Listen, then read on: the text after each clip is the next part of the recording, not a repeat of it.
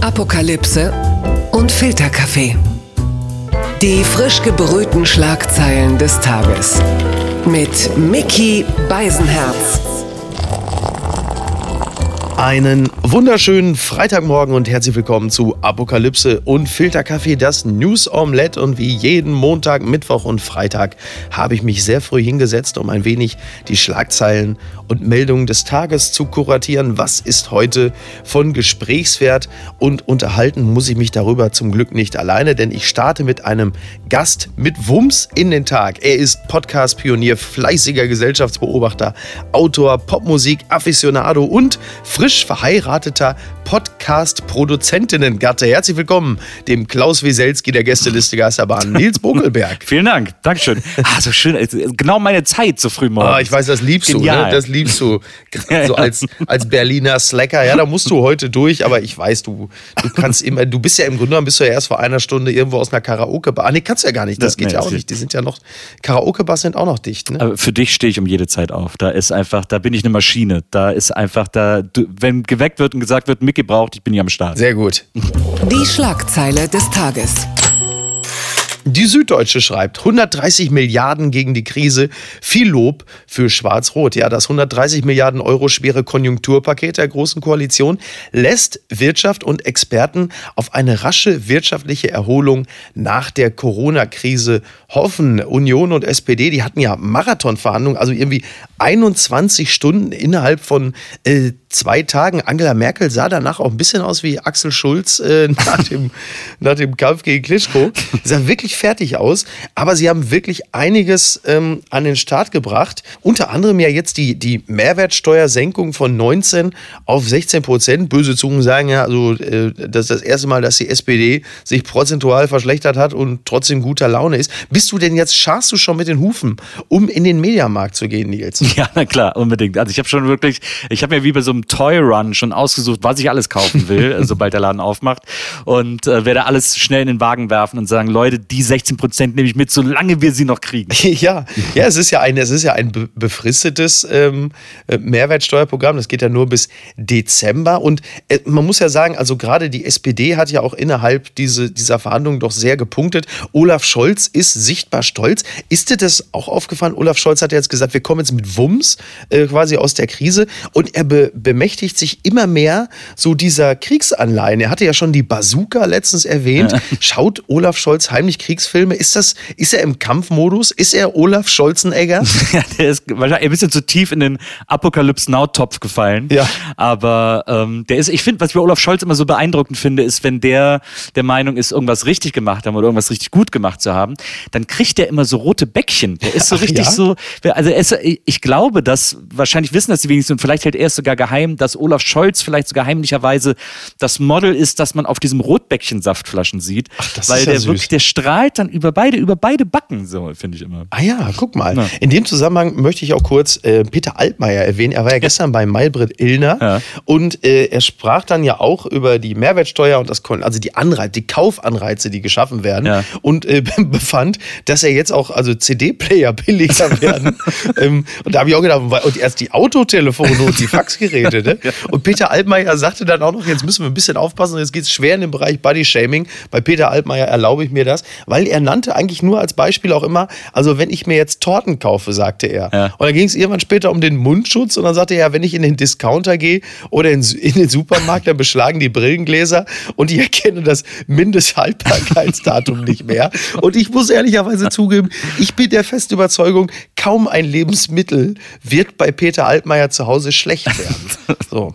Ja, das ist, äh, das mag natürlich sein, aber es ist schon, ich finde es aber schön, wenn Peter Altmaier uns auch so eine, so eine gewisse Nähe äh, demonstriert, ja. indem er äh, erzählt, dass er in den Discounter geht. Dass man das Gefühl hat, der Peter, der ist einer wie du und ich. Ja, ich glaube, die größte Überraschung war für alle, dass es halt eben diese äh, Auto, ja. diese Abwrackprämie ja. für Verbrennungsmotoren nicht gab. Und es sieht jetzt so aus, als wäre die fetteste Autoprämie in diesem Jahr wären die 100.000 Euro, die Kollege an die Geistes zahlen muss.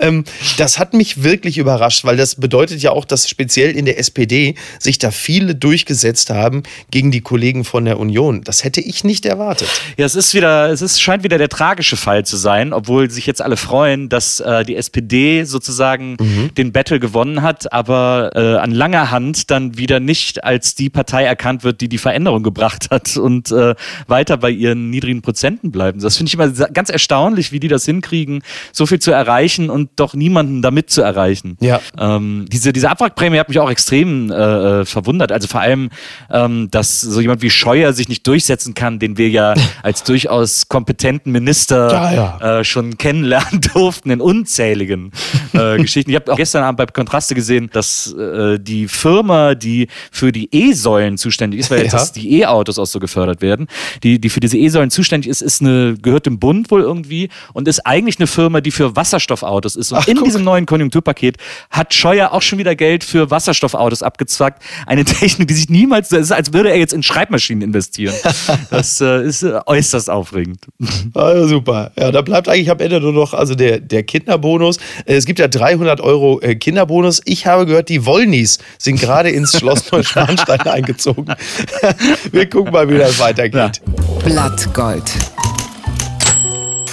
NTV meldet, Familie nimmt Abschied von George Floyd. Ja, der Tod von George Floyd festgehalten in einem Handyvideo entsetzt Millionen von Amerikanern und provoziert landesweite Proteste. In einer Trauerzeremonie erinnern Floyds Angehörige, aber auch Politiker und Bürgerrechtler an den Afroamerikaner, der bei einem Polizeieinsatz gestorben ist.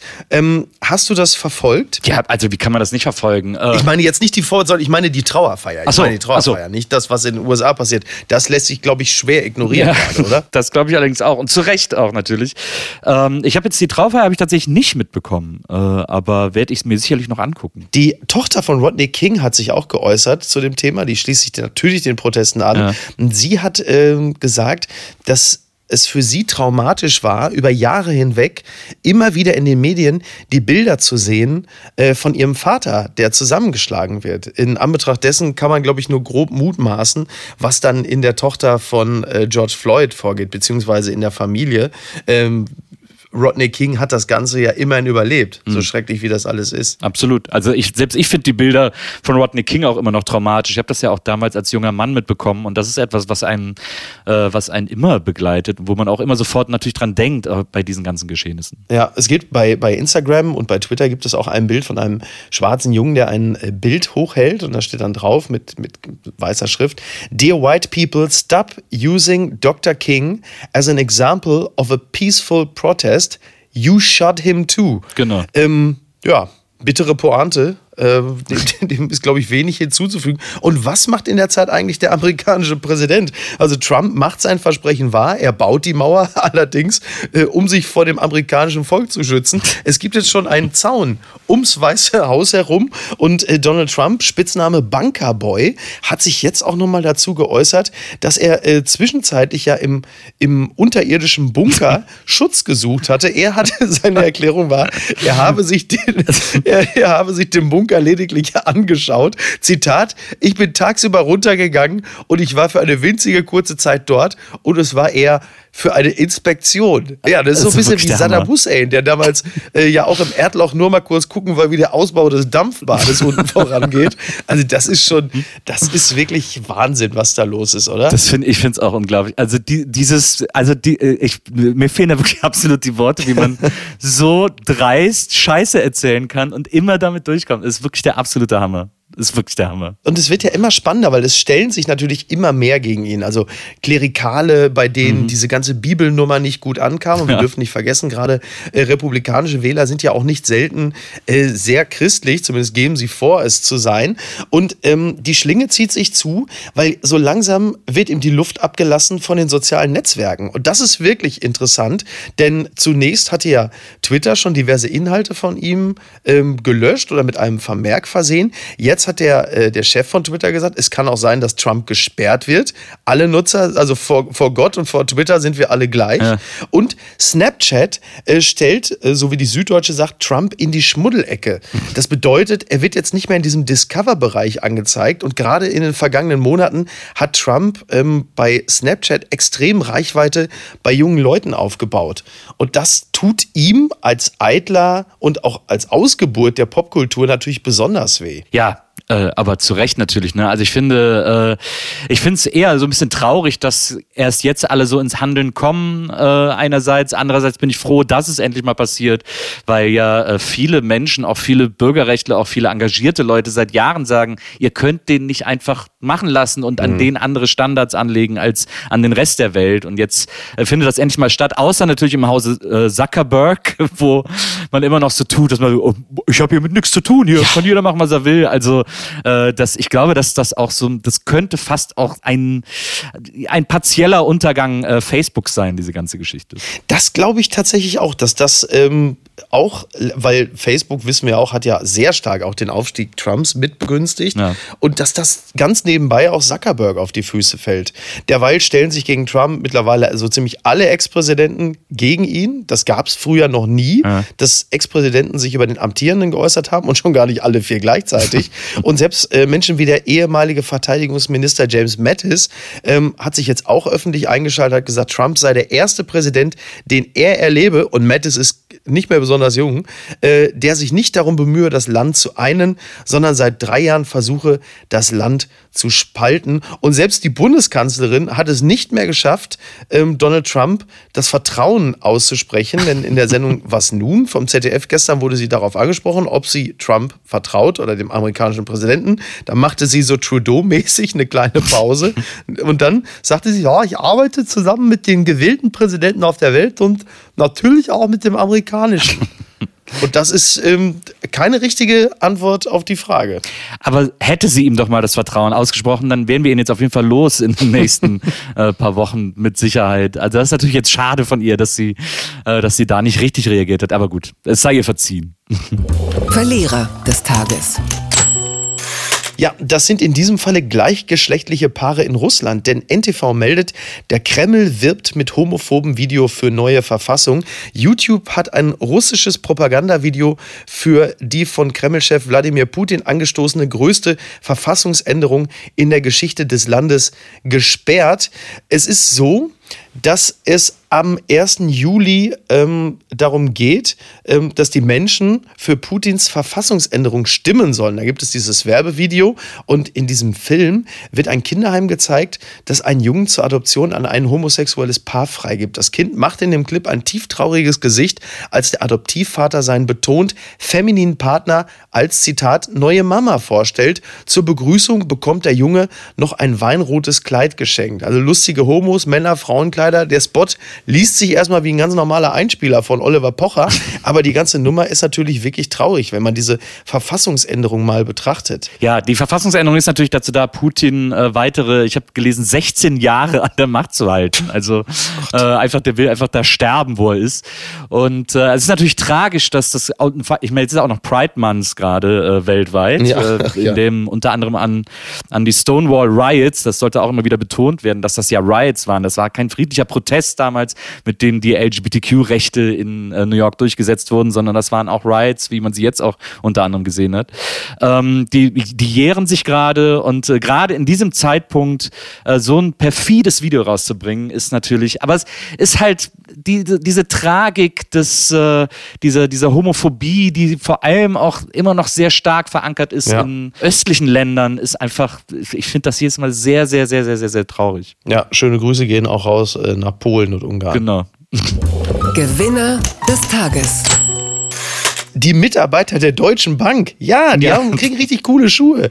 Die Deutsche Bank hat zur Feier ihres 150-jährigen Jubiläums für die Mitarbeiter 3000 Paar Firmensneaker bei Adidas bestellt, wie die Zeitung Financial Times aus London berichtet. Ja, und da kommen ja wirklich die schönsten Unternehmen zusammen. Das ist die schönste Paarung seit Freddy und Jason oder Alien und Predator, oder? Ist auch gut in Sachen Abstand halten und Infektionsschutz. Wenn du die Dinger anhast, äh, machen die Leute recht weiten Bogen um dich. Das ist wirklich wirklich der sagenhafte Peak Uncoolness, äh, wenn die wenn die Deutsche Bank eigene Adidas Sneaker und man muss sagen, bei dieser äh, Paarung verlieren alle. Also es ist äh, die Deutsche Bank wird dadurch nicht cooler und Adidas äh, verliert dadurch Coolness. Ähm, also das fand ich schon wahnsinnig tragisch, als ich das gesehen und vor allem als ich die Schuhe gesehen habe, da war wirklich der komplette Ofen aus. Ja, vor, ja, vor allen Dingen hat Adidas ja auch schon, äh, sag mal, äh, imagemäßig auch schon bessere Tage gehabt, ne? Ja, man hätte ja auch schöne Schuhe machen können, aber man hat sich halt entschieden, nee, Deutsche Bank, Leute, die haben es vielleicht nicht so mit schönen Sachen. Ja. Ähm, das kennt man ja, da, da, wo das Geld ist, ist irgendwie Geschmack nicht sehr nah und äh, dem hat man dann wohl mit dem Schuh entsprochen. Ja, jetzt nur noch Lars Eidinger als Testimonial und Twitter glüht. ja, wahrscheinlich, das stimmt. Papala Paparazzi. Ja, also jetzt, Nils, da ja. musst du mir jetzt mal helfen. Du bist ja auch äh, also Freund des unteren Achtels der Showbranche. Was? Ich muss hier irgendwie mal hart einsteigen. Äh, die neu, also die jetzt das Sommerhaus der Stars kommt ja wieder. Ja. Äh, das wird ja in diesem Jahr auch in Deutschland gedreht. Das heißt, uns als Zuschauern äh, entgeht so ein bisschen der Mindeststand, hat nämlich schöne Bilder aus dem Ausland. ähm, ich habe das Bild der Paare gesehen und ich habe da so ein bisschen geguckt, wie der Lufthansa-CEO beim Blick auf den aktuellen DAX. Ich, äh, also die bekannteste Person Person ist für mich Georgina Fleur und ihr Verlobter Kubilai Özdemir. Und selbst die kenne ich nicht. Ich kenne noch Annemarie Eifeld. Stimmt. Kann, an die kann ich mich auch noch erinnern. Ja. Ähm, mit Tim, die war ja, glaube ich, DSDS, ja. quasi sogar erste Staffel oder so, so ganz am Anfang, meine ich. Ziemlich früh, ja. Ähm, aber ansonsten dann wird es bei mir auch düster langsam.